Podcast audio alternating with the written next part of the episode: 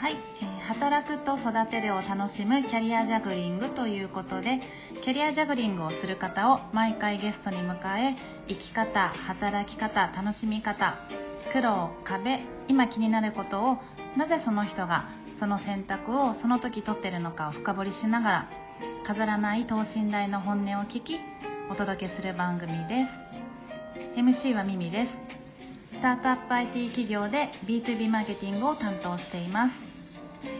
5歳と3歳の男の子を育てながらフルタイムで働いていますそして今日もアシスタントのしまもんですしまもんよろしくお願いしますよろしくお願いします。はいしまもんも自己紹介お願いできますか？はーい。ミミさんと同じ会社で内部監査を担当しています。内部監査の延長で業務改革とかもちょっとやったりしてます。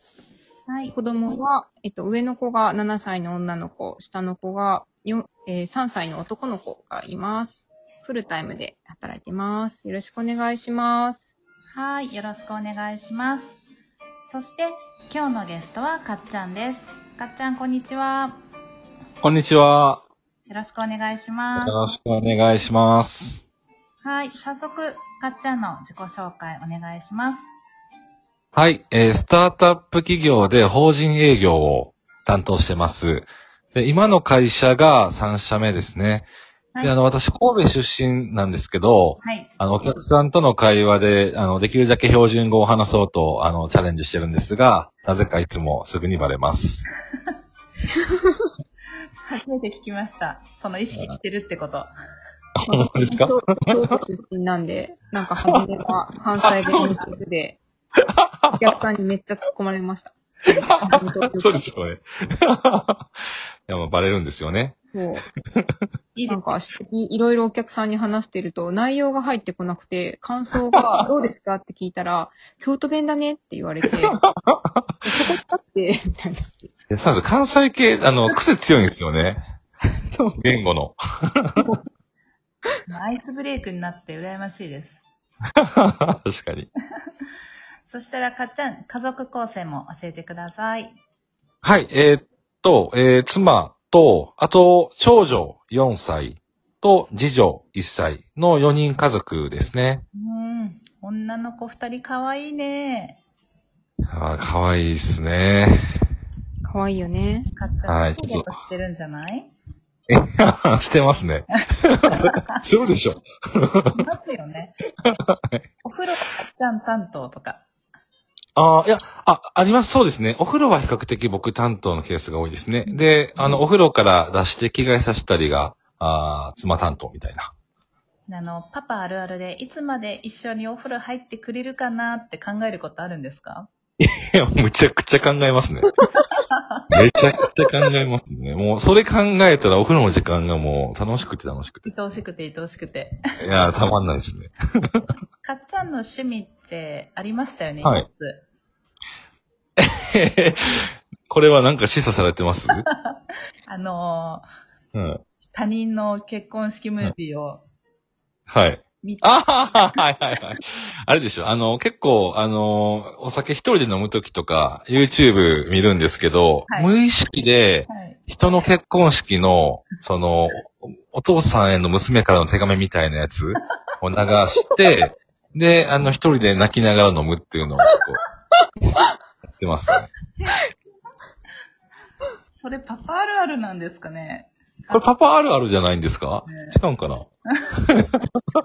あ、でも、うちの旦那も、なんか CM、お父さんが、なんか娘を、が、なんか大きくなっていく様子を、なんか車の CM だったんですけど、はいはいはいはいはいはいはい。わかりあの。ちょっと反抗期とか辛いけど、なんはいか最後結婚式で涙みたいな CM を送ってきてた。もう、そういう CM 一通り見てるんで、今の情報だけで何かわかりましたね。あー面白い。かっちゃんはこう、なんだろう、周りのこう世の中の男性パパの中でも、こう、はい。だって楽しんでるっていう印象すごいあるんですけど、ああ、ありがとうございます。なんでなんですっけ？そのモチベーションとか、その考え方みたいなの。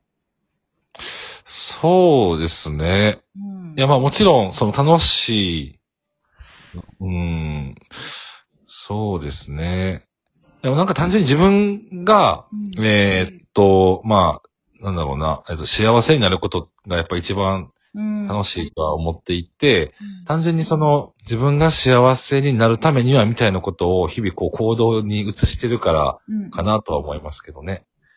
なるほど。うんお奥さんもフルタイムでしたよね。あ、そうです、そうです。妻も、あの、正社員でフルタイムですね。じゃあちっちゃい頃からお子さん保育園で。はい。うんうん。じゃあいろいろ朝からこう夜までお二人でこう分担しながら子育てしてるって感じですかね。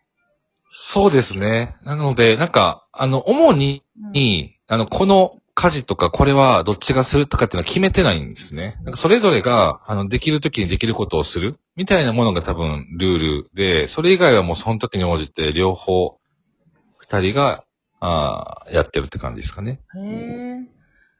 え、じゃあ分担をしないこと、できることをやることがルール？そうですね。なので、例えば、まあ、その前提として、僕が多分、その母乳を上げること以外は全てできるんで、うん。なので、なので、そあとは、あの、どの、なんでしょう、えー洗濯だろうが掃除だろうが、ご飯作るだろうが、その辺のところは両方ができるっていうのが前提ですけど。うんそうやってこう奥さんとこう話しながら決めていくんですか？そうですね。もちろん、やっぱ初めは話すことがあって、あ、なんかそれで言うと、なんか話したいのは、一人目の時、結構失敗したんですね。うんあの、一人目、あの、妻が育休で、まあ僕は普通に働いてましたと。で、僕なりには、かなり育児に振ったつもりだったんですようん。あの、リソースを。なので、いやもう、すごい感謝してくれてるんじゃないかなって思ってたんですね。で、ある日妻から、いや、本当に、なんか全然期待する育児をしてくれなかったって言われた時に愕然として、で そその時に、なんかなお互いの景色を交換して、なんでそう思ってるか、お互いが。っていうのをすり合わせしたんですよ。で、その結果、二人はめちゃめちゃうまくいったんですけれども、やっぱりそういう何かお互いが思ってることとかを結構いい、なんだろうな、あの、対等にこう、おオープンに話したっていう過程が結構良かったかなと思いますけどね。へえ、面白い。うんまあ言える範囲でいいんですけど、俺こんなに言ってたのに、奥さんからあんたやってないみたいな、なんか具体的な例とかありますか？あ、ありますよ。例えば、えっ、と、僕の中では、なんかその、ご飯を作るとか、うん。まあ、お風呂を入れるみたいな、そういう決まったことさえやれば、後の時間は僕自分のその仕事とかに当てたんですね。一人ちょっとカフェ行ってくるわとか、休みの日も。はい。え、でも妻からすると、別に、あの、食事とか風呂以外の時間も、なんか一緒に、こう、子供と過ごすとか、その、なんですかね、決まったこう、食事とかそういう項目とか以外の時間、この空白の時間を、えっ、と、もうちょっとこう、育児とかに、あの、当ててほしいとかですね。うーん。めっちゃわかる。これ、そう、あの、よく男性側あるあるだと、なんかやってるやんって言うん言うんですよね。その、食事とか、風呂とか。ででも実際、全体で見たら、なんかやってるに入らへんなっていうのは、え二人目の時に気づきましたね。えー、確かにそれ、対話しないと気づかないかもしれないです。気づかなかったですね。少なからず僕は。うんうんで、二人目はそれを話して、こう、お互いの景色がすり合わったから、うん、うん。良くなったなって。そうです、そうです。ぶっちゃけ、こう、育児と仕事両立してて辛いなって思う時あるんですか？うーん。なんか、基本的には自分で選んでるので、このやり方を。なので、うーん、なんか、すごいずっと辛いなと思うことはないんですけど、スポットで言うんだったら、やっぱ子供が熱出して、なんか急遽迎えに行かないといけないとき、うんうん。あれはやっぱ辛いですよね。うん。1歳だと予測もできないしね。そうなんですよ。へえ。最近もあります？あります。もうまさに今、次女が、あの、熱出して家にいます。あお お迎えじゃないんですけど、お迎えじゃないんですけど、やっぱいるんで、やっぱこう目の前の仕事に追われてる時に、こう自分がこう自由に使える時間があればなと妄想する時はありますよね。うん、わかります。うん、わかりますね。こう、ま、えっと、スタートアップ企業で働いてる中で、こう、両立することで悩むパパっていっぱいいると思うんですけど、なんか一言、はぜひお願いします。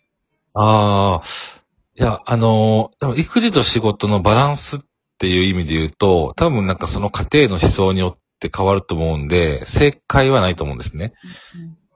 例えばその仕事集中型が、あーいいとか悪いとか、そういう話じゃないんで。ただ、それを、あ強いて正解を出すんだったら、その妻と、おの、うんえー、多分合意が、なんかあれば、あーかなりうまくいくなっていうのは実体感してる部分があるので、ぜひ妻とオープンコミュニケーションしていただければなと思います。奥さんとの、はい。腰を据えた会話ですね。そうですね。やっぱり、じゃないと思い込みだったりとか、勝手な決めつけで話が進んでいくと良くないと思う。あ、すいません。一個って言われたんですけど、もう一個いいですか？う、ん、ぜひ。で、これ、よく、あの、テレビとかで、あの、周りで発言で聞くんですけど、結構旦那さんが育児を手伝うみたいな表現をする人がうん、いるんですけど、これは完全に地雷だっていうことをお伝えしたくて、やっぱりその、手伝うっていう発言自体がもう他人事の発言なんですよね。なので、なんかその手伝うんじゃなくて、あの、その表現変えるだけでも、それだけで結構、夫婦関係良くなる方あるんじゃないかなと思ったりします。うん。うん。素敵。そうなんか思って。本当、ううんん、かっちゃんと奥さんの関係って、本当パートナーって感じですか？あしますね。聞いておっ。しゃる通りですね。もうなんか、パートナー、戦友みたいな感じですね。うん。パートナー戦友。うん。うん素敵だなと思いました。ありがとうございます。これからもいろんな話聞かせてください。ぜひ。はい。それでは今日のゲストはかっちゃんをお迎えしてお話聞いていきました。かっちゃんありがとうございました。ありがとうございました。はい。では皆さんさようなら。ありがとうございます。